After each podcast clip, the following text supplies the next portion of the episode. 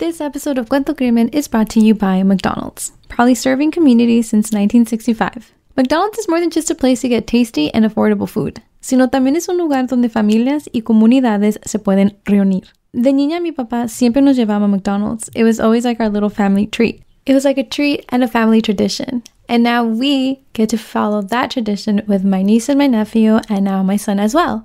No one feels more like a hero than mom or dad coming home with Happy Meals. Me encanta. I'm loving it. COVID 19 moves fast, and now you can too. If you feel symptoms, even if they're mild, you should test fast. Test positive and at high risk for severe COVID 19? Then act fast with authorized oral treatments that can be taken at home and must be taken within five days from when symptoms begin. COVID 19 moves fast, and now you can too by asking your healthcare provider if an oral treatment is right for you. Learn about a treatment option at treatcv19.com. This message is sponsored by Pfizer.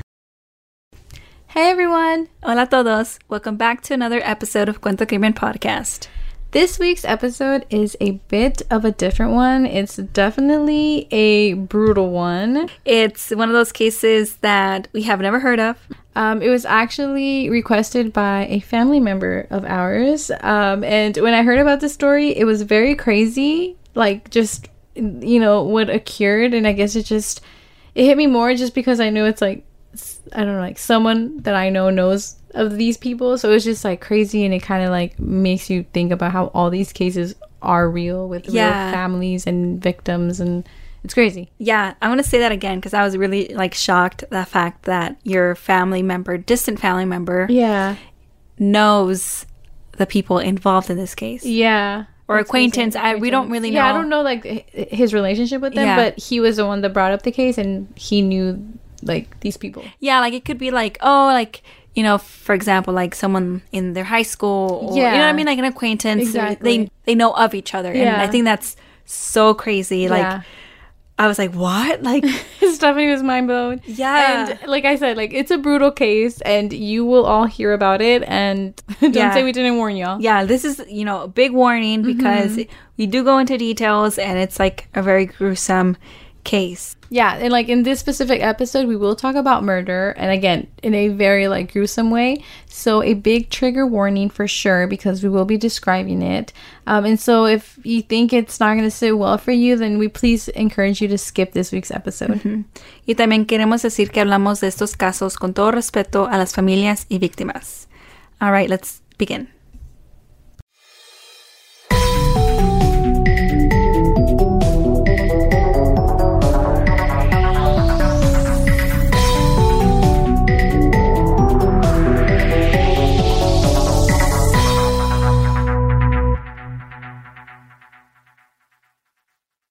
As we said, we are bringing y'all a very graphic case this week. Hoy vamos a hablar sobre Jarrod Wyatt. And Jarrod was a 29-year-old at the time of this story, and he was originally from Crescent City, California, which is up in Northern California. And you know how we always like to start off with some background and kind of like paint the picture for y'all? Well, in this case, we cannot find much. Um, the articles just kind of repeat the same thing. There is a podcast called Crime and Sports, and they were able to find articles. Um, and we couldn't find them. And also, I guess we weren't like actively looking for these articles porque en este podcast estaban diciendo que estos artículos, like you needed to pay for them in order to read them. And we don't pay for any subscriptions to, you know, look at these articles. We just use like free sources. And also, this podcast didn't pay for their articles as well because they were saying like they weren't going to spend five bucks on an article and then have to cancel a subscription. So we were like, yeah, we don't really pay for articles as well. So we weren't like, actively looking for these articles. Um, but this podcast is kind of funny because he was saying that he read the articles as because you know they kind of give you a preview, right? And then like if you want to read it again, the previews. yeah, I, yeah, I do that too. So like he went around it and like tried to read as much as he could in a free way. So so we we were looking for these articles um, that gave more information on the background of Jarrod Wyatt. But this podcast kind of talks a bit about it, like with what they could get mm-hmm. in a free way.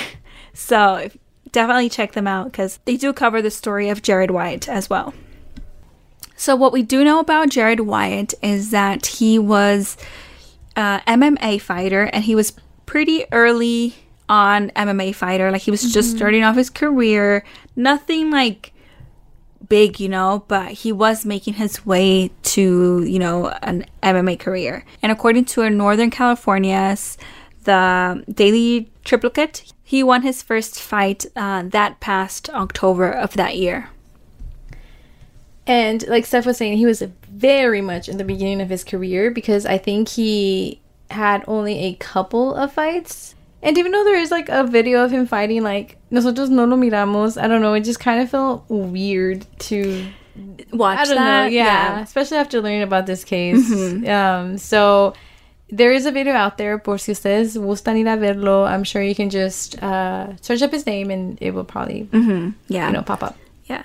And a little bit more about his background. Encontramos un source that said that he punched a teenage boy and also his girlfriend on two different instances. Y también vimos comentarios um, in the source that he made his dog fight a pig. And that was like a whole like scandal. I Like feel like anything that has to do with like animal animal cruelty, like you're done, you lost my respect. yeah. It's a bad sign, red flag. Yeah. And the people around him like also reacted like what are you doing, dude? kind of thing. Um but we don't have too much information on this, but we did read it on some comments uh, on a source. So, yeah. And so um a little bit more like he is an MMA fighter and his friend Taylor Powell was his sparring partner. Entonces la historia empieza cuando Jarrod y sus amigos, a couple of them, were all hanging out at his house. It's in the coastal town of Requa, and it's 40 miles south of the Oregon border. So it's a town in California, but mm-hmm. pretty close to Very Oregon. like Northern California. Y entonces todos se juntaron allí y los dos, Jarrod y Taylor, ingested hallucinogenic mushroom. Um, and so ellos dos y dos otros de sus amigos, which was another male, uh, Justin Davis, and Jarrod's ex girlfriend, Billy Joe Bailey. So they were all there together and just kind of enjoying, you know, their trip. yeah. mushrooms. Yeah, they're just hanging out and they decided to take some mushrooms and they actually ingested a like mushroom tea um, early in that night. I don't really know what that is. Yeah, I don't know much about this topic either. so I, I don't have much input. Yeah. But yeah, that's what we read in the articles. It's they, you know, were hanging out and decided to take this mushroom tea. I'm not sure. It seems like not everyone took it. Yeah. It might have been just um, Jarrod and his sparring partner, llama Taylor, and that um, the ex girlfriend Billy Joe Bailey. I don't think she did. I mean, I couldn't find a source that would confirm that. Yeah. And the other friend, Justin Davis, will like get into that. Mm-hmm. So, like, for now, all we know was that Jarrod and Taylor did take this tea. And las otras personas que estuvieron allí in the event dicen que, you know, I guess Jarrod was having a bad trip and he started saying that a tidal wave was coming y que iba a ser el fin del mundo y que, you know, just freaking out. And at some point, what meant to be, you know, a peaceful trip turned to something really, really gruesome and just disturbing. Mm-hmm. Both Jarrod and Taylor thought that they were in some kind of struggle between God and devil. And Jarrod started like fighting and being violent and yelling things, and th- and it was just pretty bad. And I think at mm-hmm. some point, the other friend, Justin Davis, left, and like that was also like a thing, like um like him to leave the place was like um complicated because I think he left his dog behind because he just needed to get out because it was just like sounds a little intense. a little intense. Like he did not want to be there, so he left. And so yeah, so like things are starting to get intense y como dijo Stephanie, like Jarrod empezó a querer como pelear with Taylor y le empezó a gritar muchas groserías como diciéndole tú te quieres morir, tú te quieres morir. And so the ex-girlfriend Billy Joe Bailey could hear them argue and you know she could tell that they were clearly fighting in a different room. And at some point, you know, she was like holy cow, like this is more than just an argument, this is more than just a fight, like it's getting real. Mm, yeah. Pero no sabemos qué exactamente vio ella, dónde estaba ella, like did she make herself go to another room and just ignore what was going on? Or also like was she also on a trip on a Yeah. like you know I don't know, like It's just hard to tell like where everyone was mm-hmm, at. Yeah. But it does seem like, you know, Justin Davis left and Billy Joe Bailey were not involved in what comes next. Mm-hmm. But you know, there's like a debate saying que, okay, in early hours de esta noche, ellos tomaron este té. You know, obviously they were on drugs. Y horas después, este crimen pasó. So it's not really like declared that be like one thing led to the other, like a cause and effect type of thing. But at the same time, like I feel like there is enough evidence to call it cause and effect. Yeah. But it's not like set in stone, pues. yeah, I guess it's hard to say because, like, how do you determine that, you know, these mushrooms were the reason why mm-hmm. you got out of character? But also, there's a like a lot of hours in between, right? Because Yeah. this was pretty early on in the night, and then the crime happened hours later. So it's it's tough to really like know for a mm-hmm. fact. So again, este caso no tiene tantos artículos, so it's kind of hard to know what happened or like the order of things.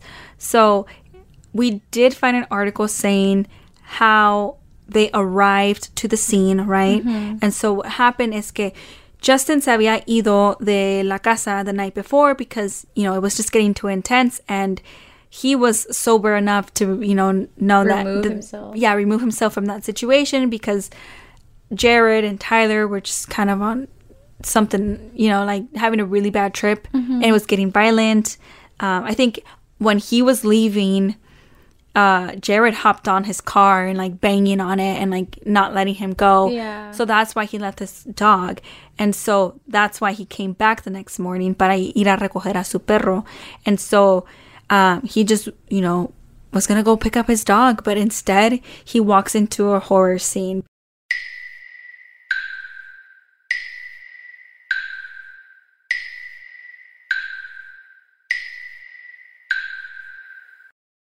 And so this is on March 21st, 2010. He walks in and sees Jarrod covered in blood, and it's just a very horrible scene that he just walks out and leaves. And he immediately calls the authorities. And so when they arrive to the residence, in which they describe at the mouth of Klamath River, which is at Jarrod's house, they found Taylor on the couch, naked, covered in blood. His chest had been cut open and it was like a mm. 18 inch hole and his heart and tongue and skin were removed with a knife and his eyes were also cut out Dude, that like literally is like a a horror scene. horror scene like that is just so like destructive to the like, Like, human body The like heart, the fact that his heart was removed. yeah That's crazy. Like an 18 inch hole to remove his heart. yeah That's really and in like in a very savage way yes. And I can even like begin to imagine what Justin felt like going back in there and like that's the first thing you see, like your friend just laying there. That's crazy. yeah And so right away, you know, when authorities got there and everything, Jarrod dijo, yo lo maté. Y ya después cuando empezaron a investigar todo, encontraron el corazón de Taylor en una estufa que usaban para quemar madera. Which is crazy to think it. He physically took the heart and put it into a stove. And That's like I for what reason? I think like just even to begin with, like why would you take someone's heart out? Yeah, like Or like the tongue and the skin, like clearly, that's so you know, like ugh. it was just very, como se dice, like pinpointed at what he wanted out. Yeah. You know, or I don't know what happened, but Yeah, it, it's yeah, definitely disturbing. And so like Jarrod told one of the officers, que se llama Sergeant Elwood Lee, that he saw the devil in mm-hmm. Taylor's face, and he said, and I quote, "Satan was in that dude." End quote. that's the thing like with these drugs you know again we're not saying like oh what to do or this and that but mm-hmm. that's scary though like que tú le des entrada algo a tu cuerpo and this is like what it makes you hallucinate Yeah. That's scary It is scary because you don't know how you are going to react. Porque um, in los artículos, like some of them had like comment sections, and like we also saw like Reddit forums and people were saying of their own experiences doing mushrooms and they're like it's nothing like it so a lot of people were saying it had nothing to do with the drugs like you know people who have had multiple trips on on like mushrooms and they're, they're like yeah. this is something else so it's just hard to say like what was going on through his mind like or like his reaction to this drug or like It's just scary because that's the thing. You never know how you're gonna mm-hmm. react. you yeah. know? When the police arrived, like Jarrod todavía estaba ilusionando because he asked them if they were God and if they were there to save him. Yeah, he was just completely out of it, Yeah. saying like really like I don't know, like crazy statements, yeah, you no, know? yeah. And it's really sad and it's also super disturbing porque cuando le hicieron la autopsia a Taylor, um, se dieron cuenta que él todavía estaba vivo cuando Jarrod le sacó su corazón and removed his tongue. How freaking frightening. How Like painful too. painful and just like also like I'm questioning like how can you still be alive even though your heart is physically out of your body? or like the initial like the cutting out he Oh was alive gosh, and yeah. like the grabbing of it and pulling True. out that oh, would make sense. Oh my god, imagine pulling out a heart oh no like with all that's your too graphic with all your veins and stuff. Like how does that even work? Oh my goodness. like even just the hole itself is like Yes. Oh no. And so Del Norte County Superior Court Judge William Follett suspended criminal proceedings in the case after a defense expert, Dr. Robert Soper, submitted a report to the court stating that Jarrod Wyatt was currently incompetent to stand trial because he lacked understanding of court proceedings. And the court then ordered a pair of additional evaluations of the defendant to be able to determine whether he really was, you know, kind of like quote unquote in- ignorant of trial procedure. But what they found was that he was mentally competent. I mean, it sounds like he was like Mm-hmm. it was just probably in that moment again because he took that drug. You know, Mm-hmm. he became a different person. Not justifying though. Yeah. And so, after hearing a brief argument from John Alexander at a hearing Tuesday morning, the judge decided to to reinstate the proceedings, clearing the way for Jarrod to stand trial. And so Jarrod Wyatt pleaded not guilty by reason of insanity. But yeah, but after he was evaluated by a psychiatrist, uh, a judge ruled him competent to stand trial. And so, you know, like that just proves that he is not insane, Yeah. right? Quote unquote. And so, in September 2012, uh, Jarrod aceptó a plea deal in which he will serve 50 years to life prison sentence for killing his friend of 21 years old, Taylor Powell. Yeah, he um, you know, finally pleaded guilty to the murder and mayhem charges. So that is like the least he could do, right? Yeah. Because like he wanted to get away with it by saying like, That was insane. yeah, No, it doesn't work that way. I mean, it's like clear, like, I, I don't know. I also feel like your friends are going to know, you know, and it seemed like in the beginning of the night, like, ellos estaban bien. Like, Right. you know, ellos estaban allí to have a good time. It's just, you had a bad trip and you couldn't, yeah. you couldn't handle it. Yeah, or like also like it could have been a bad trip or could have not been. Like we don't know, Oh, that's true. We don't know what it was. Like, él nomás lo pudo usar de excusa. right? Or like I don't know, like what was going on through his mind. Yeah.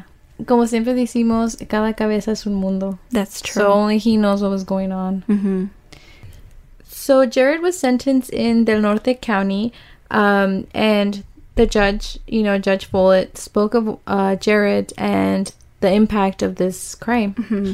And so one of the quotes that Follett said was, and I quote, The murders I see are so often senseless, but the brutality and horror mm-hmm. involved in this case exceeded all the bounds I have seen.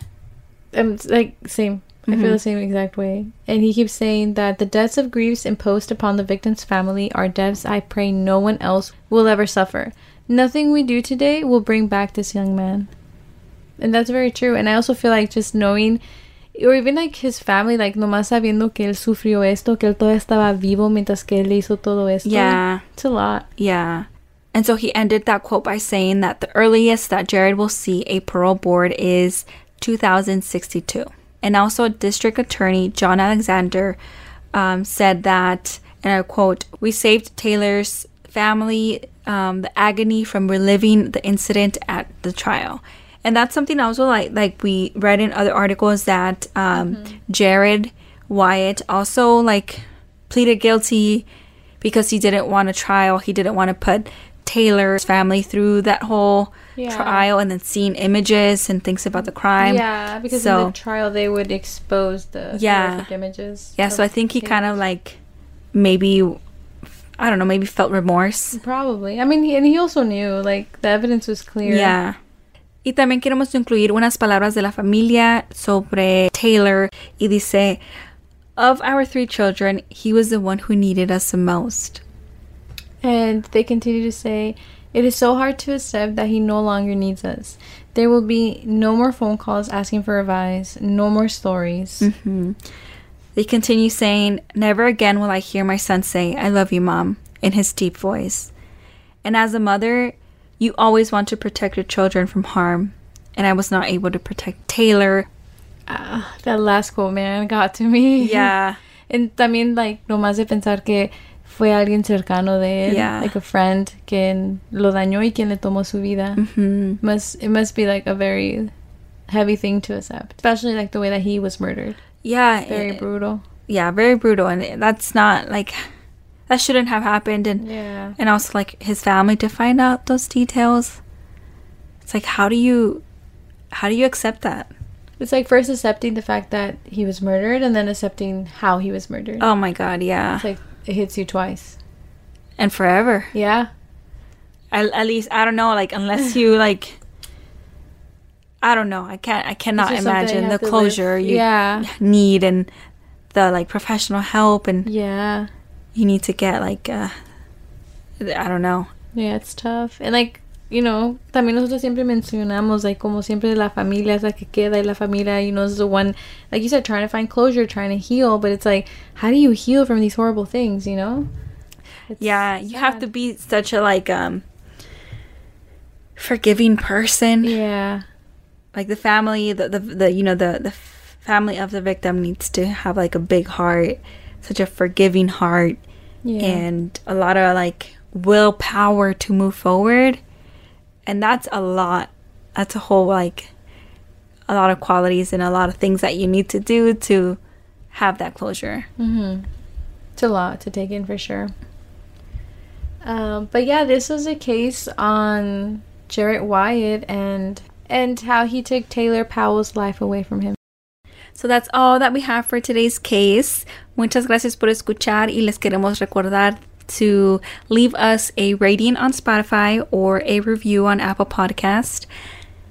We would greatly appreciate that as that is what helps our podcast grow. And again, thank you so much for listening and tuning in every week, every Wednesday. We truly appreciate it. Um, and yeah, we will see y'all next week.